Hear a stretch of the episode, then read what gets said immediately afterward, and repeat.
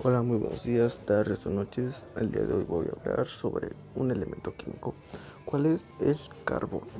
Bueno, algunas de sus características son: su número atómico es 6, es del grupo 14, periodo 2, su masa atómica es de 12.0107 unidades y pertenece a los bioelementos primarios. Por otro lado, vamos a hablar sobre su desempeño en el organismo. Bueno, Sirve de enlace para facilitar la construcción de cadenas de moléculas. Sin este elemento en nuestro cuerpo, las moléculas serían incapaces de hacer estos enlaces. Y ya para terminar, mi nombre es Diego Mar Matías Enríquez del grupo Tercero C y espero les haya encantado esta pequeña exposición.